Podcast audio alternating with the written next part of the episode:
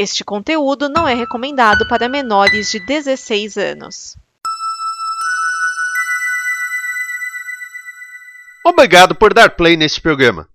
Em nome das pessoas que o fizeram, peço que você expresse sua opinião nos comentários e considere nos apoiar na campanha de apoio, seja no Apoia-se ou no PicPay. As informações e os comentários estão em nosso site comboconteúdo.com. Agora, fique com o programa.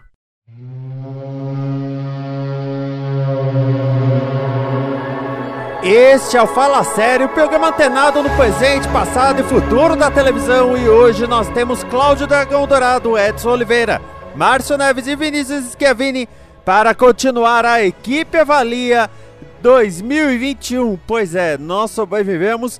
Agora falando de séries de Chicago, séries de super-heróis e também aquele lote ruim.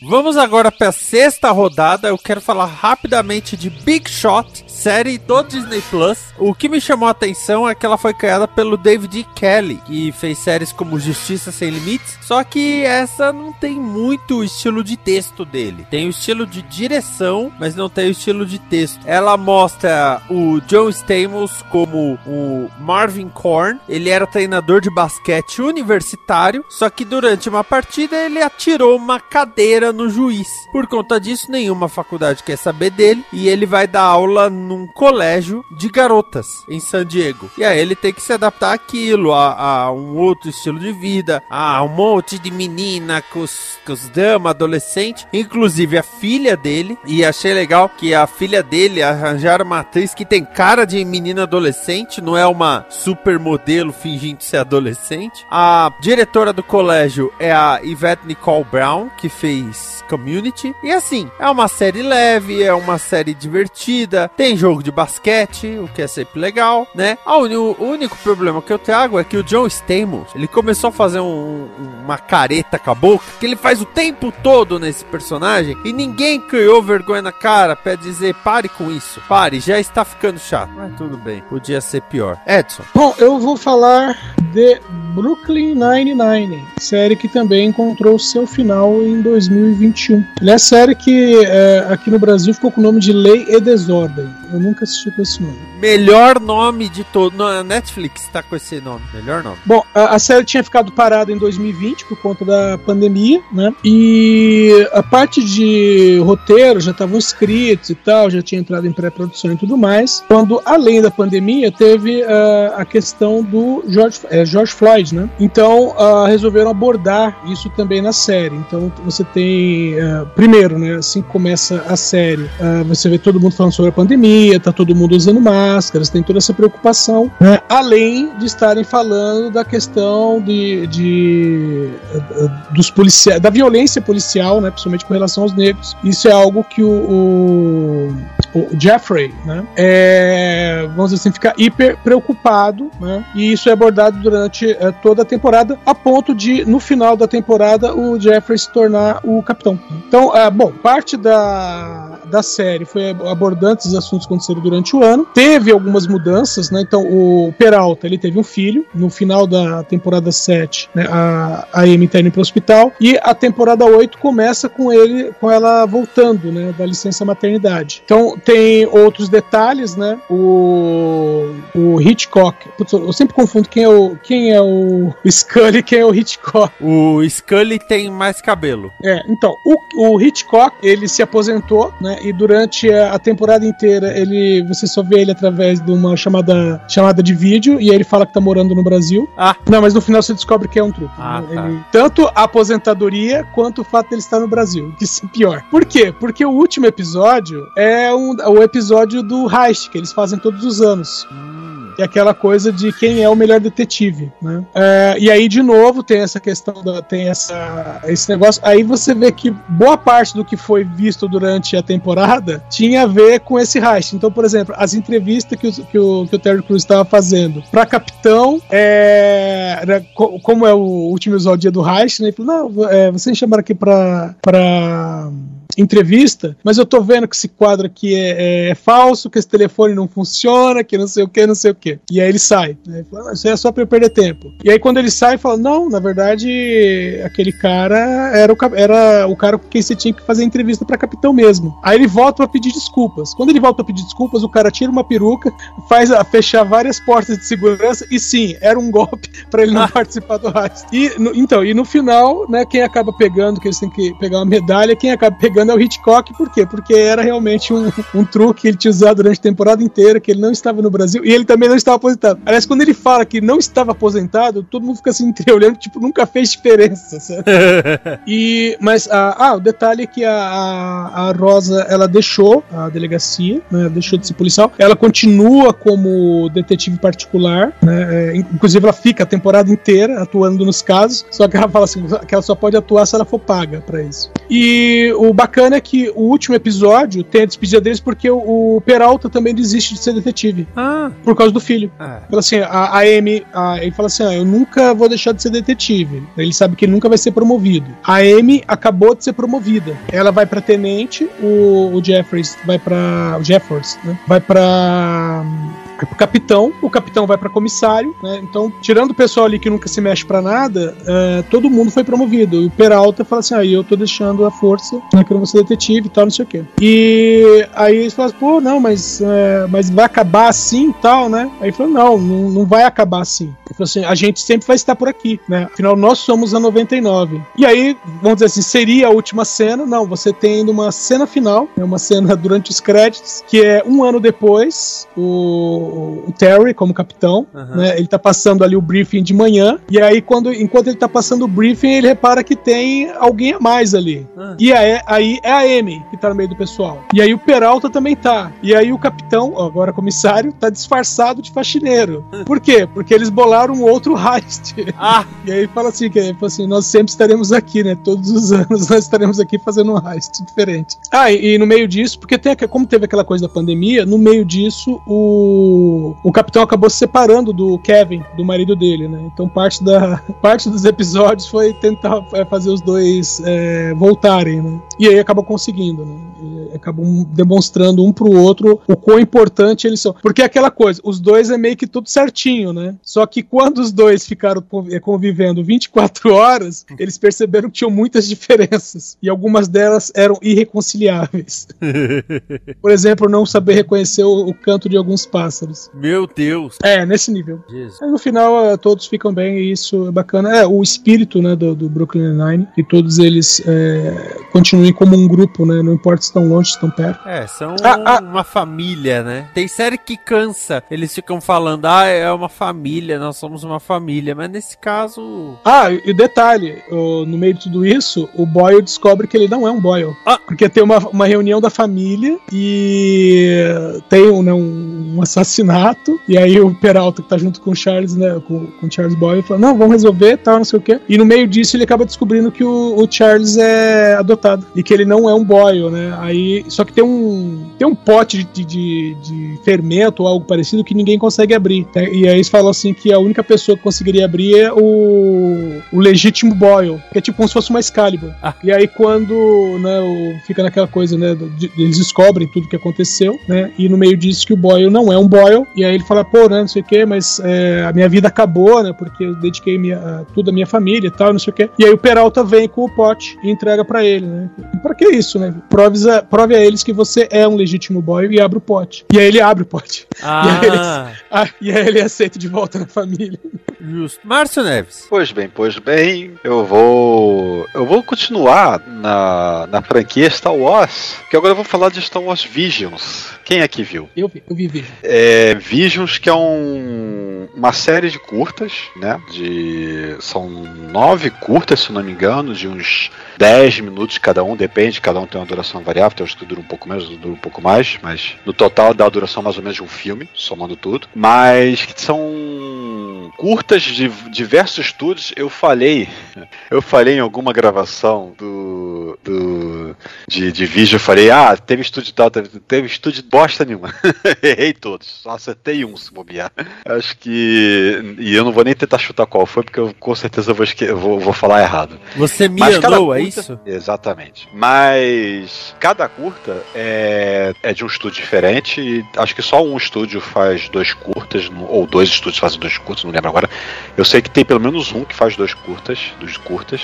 E, e cada um deles é uma história muito única, que é uma visão totalmente livre, adaptando o universo Star Wars na visão e no estilo de arte que aquele estúdio, aquele direção, aquele produção quis fazer, né? Eu não vou falar de todos os curtas aqui, eu vou só mencionar os que eu mais achei interessante e gostei.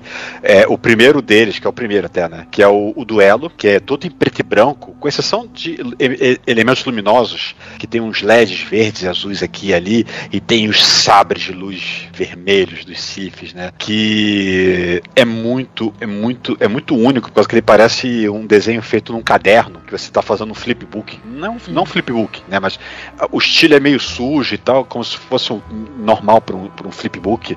Mas é muito, muito bem feito, é muito bem, muito fluido, é, é dinâmico e a história é, é bem intrigante, que você fica curioso para entender, mas peraí, eu, eu tava achando o tempo todo que era isso, mas na verdade era aquilo, e, e, e esse é um único dos curtos, aliás, que tem livro. É, é, esse curta virou livro, foi publicado lá nos Estados Unidos, que conta mais desse esse protagonista sem nome, né, esse Ronin, uhum. que tá andando por esse mundo aí e acaba tendo que a, a, ajuda nos moldes dele, né, pelos motivos dele, o pessoal dessa vida que está sendo atacado lá pelos arruaceiros lá que que é tudo uma mistura. Que tem gente que tem pedaços de roupa de, de, de Stormtrooper, tem outros que tem pedaços de roupa de Nova Ordem, e, e, e, é meio samurai, é meio, é meio samurai, e é meio aquele japonês antigo que eles usam aquelas tanguinhas de sumô, aquelas, uhum. com a bunda de fora também.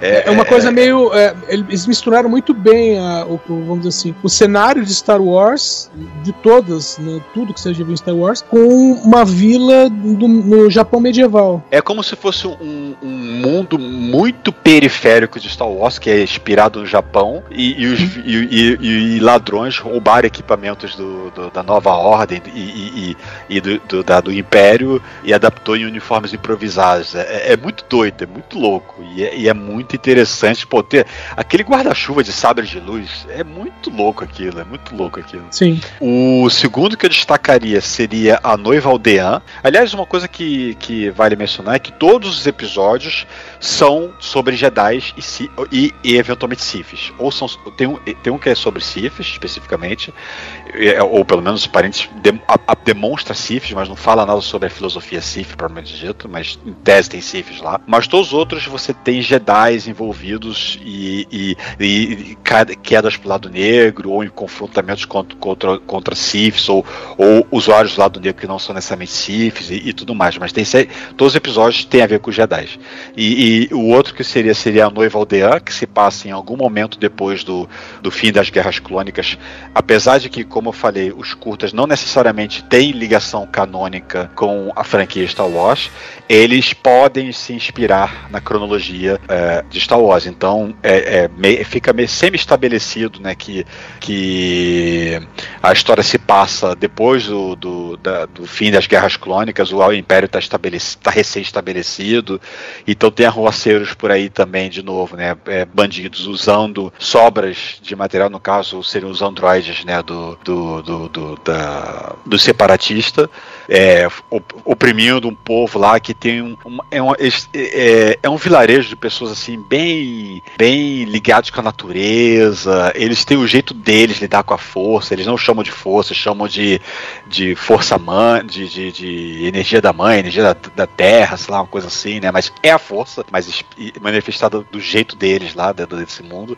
E tem essa personagem, essa Jedi, essa fugitiva, né, que ainda sobrevivente Jedi, que tá acompanhando tudo de longe e acaba ajudando eles no final, né, a se livrar desses bandidos e ela volta a assumir o manto de Jedi, que aparentemente é largado, né, por causa da queda, né, dos Jedi e tudo, e ela resolve voltar à luta. E o terceiro que eu destacaria seria o sétimo Jedi, que esse é, esse aí você realmente não tem como, como encaixar em, em momento nenhum do cânone, você, esse ele pode ser totalmente não canônico, ele pode ser milhares de anos no futuro, milhares de anos no passado, ele pode ser em qualquer momento, por causa que é, é, é muito único. E ele, e ele tem uma empresa. Oi. É o sétimo ou o nono? O, é o nono Jedi, né? Nono Jedi. É o nono Jedi, né? É, exatamente. É que o que o pessoal vai, é, vai buscar sabre de luz, né? Exatamente, né? Que tem um cara lá que ele é, é o. Ele tem um nome em inglês e um nome em português que é um, um, título de nobreza, mas agora eu não lembro agora se é o conde ou alguma coisa assim, o duque, não sei. Que ele tá juntando, me enviou convite para Jedi ou potenciais Jedi do mundo afora, que eles para poder dar a eles sabres de luz, porque pelo visto a tecnologia se perdeu, ninguém tem sabres de luz, ninguém sabe fazer. Então tem um artesão que trabalha para esse cara que está fazendo sabres de luz. E eu acho muito legal a visualização de que o sabre de luz ele muda a, a, a o comprimento e a cor de acordo com quem está empunhando. Né? Então a menininha lá que, que, que tá na, no, no, planeta, na superfície, que é filha do artesão, quando ele termina o último sabre, né, para poder entregar lá pro, pro, pro, pro, pro Duque, o que quer que seja lá, eu esqueci o nome, qual o título que, que, que, ele tem. Quando ela pega o sabre e ativa, o sabre, ele, ele, ele, a lâmina, ela não tem um tamanho definido e a cor é, é, é translúcida ela não tem cor definida. Então ela não tem uma definição de, de espírito, vamos dizer assim, né? De, de, de ideologia Jedi, Sith, né? Ela não tem um, um, caminho na força, né? Ela é só um, uma pessoa, né? Sem, sem, sem cair para um lado nem para o outro, vamos dizer assim. Então a, a, lâmina ela não tem um comprimento e, e definida, ela aumenta, diminui o tempo todo e ela é um, um verde translúcido, ela não é aquela cor neon forte, né? evidente. E que ela tem que correr para entregar os sábios, por causa que tem uns capangas lá, uns bandidos que estão querendo evitar que isso aconteça e atacam essa oficina e ela foge com os sabres e ela consegue chegar no local para entregar. Só que chegando lá tem a grande surpresa de que os caras que estão lá, eles não são Jedi. Quando eles ativam os sabres, todas as lâminas são vermelhas, eles são Siths. Então ela, é, é, ela com o sabre dela, ela começa a combater todos eles, né? E o legal é que durante o combate, né, ela vai derrubando, vai derrotando por uma, e, e ela tem a ajuda do Conde, o Conde se manifesta, né? E. Ou Duque, não lembro qual é o título de realeza dele, qual é o título de nobreza dele.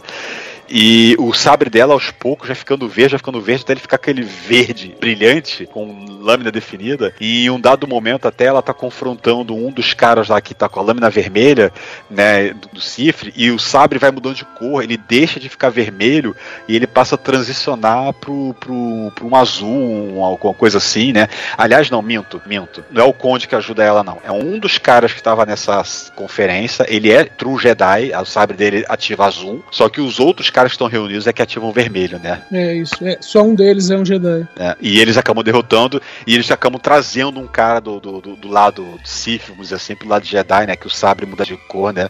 E hum. fica bem, bem legal, bem interessante. E é isso. E tem outros contos lá que, que valem bem. Tem, tem um lá que eu não gostei muito, que é aquele Toby One, que ele não me agradou, não. O Astro Boy não me agradou, não. É, o Mas que o mais achei... destoou pra mim foi esse. É, o, o, o droid que queria ser Jedi, é, aquele ali não gostei, não. Mas o resto é bem legalzinho, é bem interessante e é bom que eles já anunciaram que vai ter uma segunda temporada. Então tem mais contos, mais, talvez continuações de contos que já, já mostraram, não sei, né? Mas tem mais, mais histórias, mais versões, mais visões a serem trazidas né, na, na próxima temporada. Dragão. Eu vou roubar um pouquinho, né? Porque eu vou falar de um. Não, a série já é bem velha, ela é de 98, mas a dublagem dela é nova. E está na Netflix porque esse anime ganhou uma versão live action que eu ainda não assisti, mas as perspectivas estão boas, que é Cowboy Bebop. Eu assisti hum. os primeiros três episódios do live action e eu digo, tem muita coisa que está diferente em termos de, é, de a personalidade do, do, dos, dos, personagens e elementos de história. Mas assim, visualmente está perfeitamente fiel, perfeitamente fiel. E os elementos de história é, eu acho, eu acho ok dar uma misturada, mudar um pouquinho aqui, um pouquinho ali, para não ficar exatamente um para um também, que aí qual é a graça também, né? Exatamente. Então, então acho. Mas apesar de que a forma como eu estou tratando o Spike e o e o Vicious, eu não gostei muito, não. eu achei que ficou meio caído. Mas o resto, tirando isso, tá bem legal pelo que, pelo que eu vi. Mas segue aí, que é legal. Sim, e cara, é bom até falar isso porque, cara, o anime é excelente, mas ele tem um ritmo de 98. Então tem um, ele tem momentos que ele é muito lento e tal, mas a história dele é fantástica. É o Slice of Life do de um caçador de recompensas espacial, né? No caso, um grupo, né? É, na verdade começa com dois, né? Mas o, o principal é o Spike, né? E seu, seu companheiro de aventuras, o Jet, caçando recompensas e agregando esquisitos junto com ele, né? Como eles, eles mesmos falam. E, cara, Cowboy Bebop é um clássico. Tem um Omega Cast só sobre Cowboy Bebop, então vocês vão lá em omegastation.com.br e ouçam esse Omega Cast. Só que nesse ponto a dublagem é nova e a dublagem está excelente, cara. Só para referenciar a, o, os dubladores dos quatro principais, são os mesmos que dublaram eles no filme, no fi em 2001. Né? Então a Faye Valentine é dublada pela Miriam Fischer, o Spike pelo Guilherme Briggs, o Jet pelo Mauro Ramos, e eu não sei o nome da dubladora da, da, da Ed. Da Ed mas é a mesma dubladora de 2001. Sim, também. então, cara, estão todos excelentes, cara. A Ed e... já tá nesses episódios que foram liberados? Não, eles não, liberaram não, tudo não, já. Ele tá falando do, do desenho, ah, né? desenho, do, do desenho. Live ah, action. É, ok. Nossa, eu tô com o live action na cabeça. Sim, não. O, eu tô falando mais do anime mesmo, clássico. E, e cara. É, no caso do live action, só pra ressaltar, o Jet e a Fei é a mesma voz, o. Não, o Spike e a Fei é a mesma voz do anime, mas o Jet não. Uhum. Até por causa que o Mauro Ramos vai ficar muito distoante no ator que tá fazendo o Jet. É, é, a voz dele tá muito. É, pro anime, casa, perfeito, perfeito, tranquilaço. Mas pro live action, pro, pro, pro, personagem, ele é muito jovial demais pra voz do, do Mauro Ramos. Não ia casar nunca. E, cara, até a dublagem do Antônio Carlos e o Jobim estão ótimas, cara. Ah, o trio.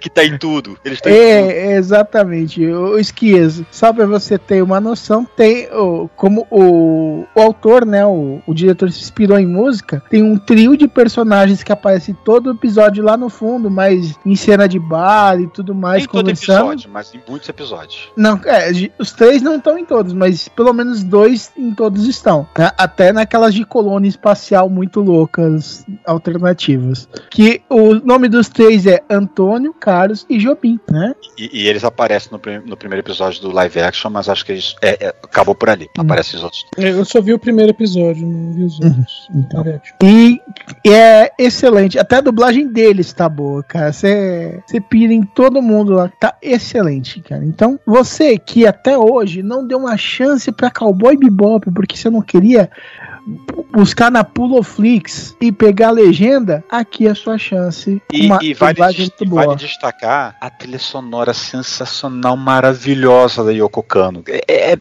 é, muito. Assim, eu não, eu não gosto muito de jazz, essas coisas, mas no anime, do jeito que ele tá entrelaçado ali no, no, no, na história que está sendo contada, tem samba, tem bossa nova, tem rock, tem metal, tem um episódio do metal, da, da, da, da caminhoneira lá, cara. É muito muito fantástica, é Sim. é muito bom. Ah, e, e, com detalhe que os nomes dos episódios, eles remetem a músicas, né? A estilos musicais. Músicas ou estilos troca... musicais, é. É, tem, é, tem troca... ou, ou são trocadilhos ou são efetivamente... É, é, sempre alguma coisa e um ritmo, né? Não sei o que é funk, funk não sei o que lá, o bebop de não sei o que, né? Alguma coisa assim. Ah, tem Bohemian Rhapsody num dos episódios. Eu lembro que o nome é exatamente esse. É. A valsa de não sei quem, que é o, a história lá da Faye, por aí vai. Ah, a, a próprio Faye, o nome dela é baseado em My Faye Valentine, né? Então, cara, quem gosta, começa pelo anime, cara. Assiste primeiro o anime, depois você vai para pro live action, que, você, que vai dar bom. E quando for pro live action, vai de mente aberta, é bom, assim, tem algumas coisas que são caídas, como eu falei, especialmente a interpretação, a, a representação do Vicious, eu achei muito, muito distoante do anime, mas tirando esses pontos, tá bem legal, tá bem legal, o que eu vi tá bem legal.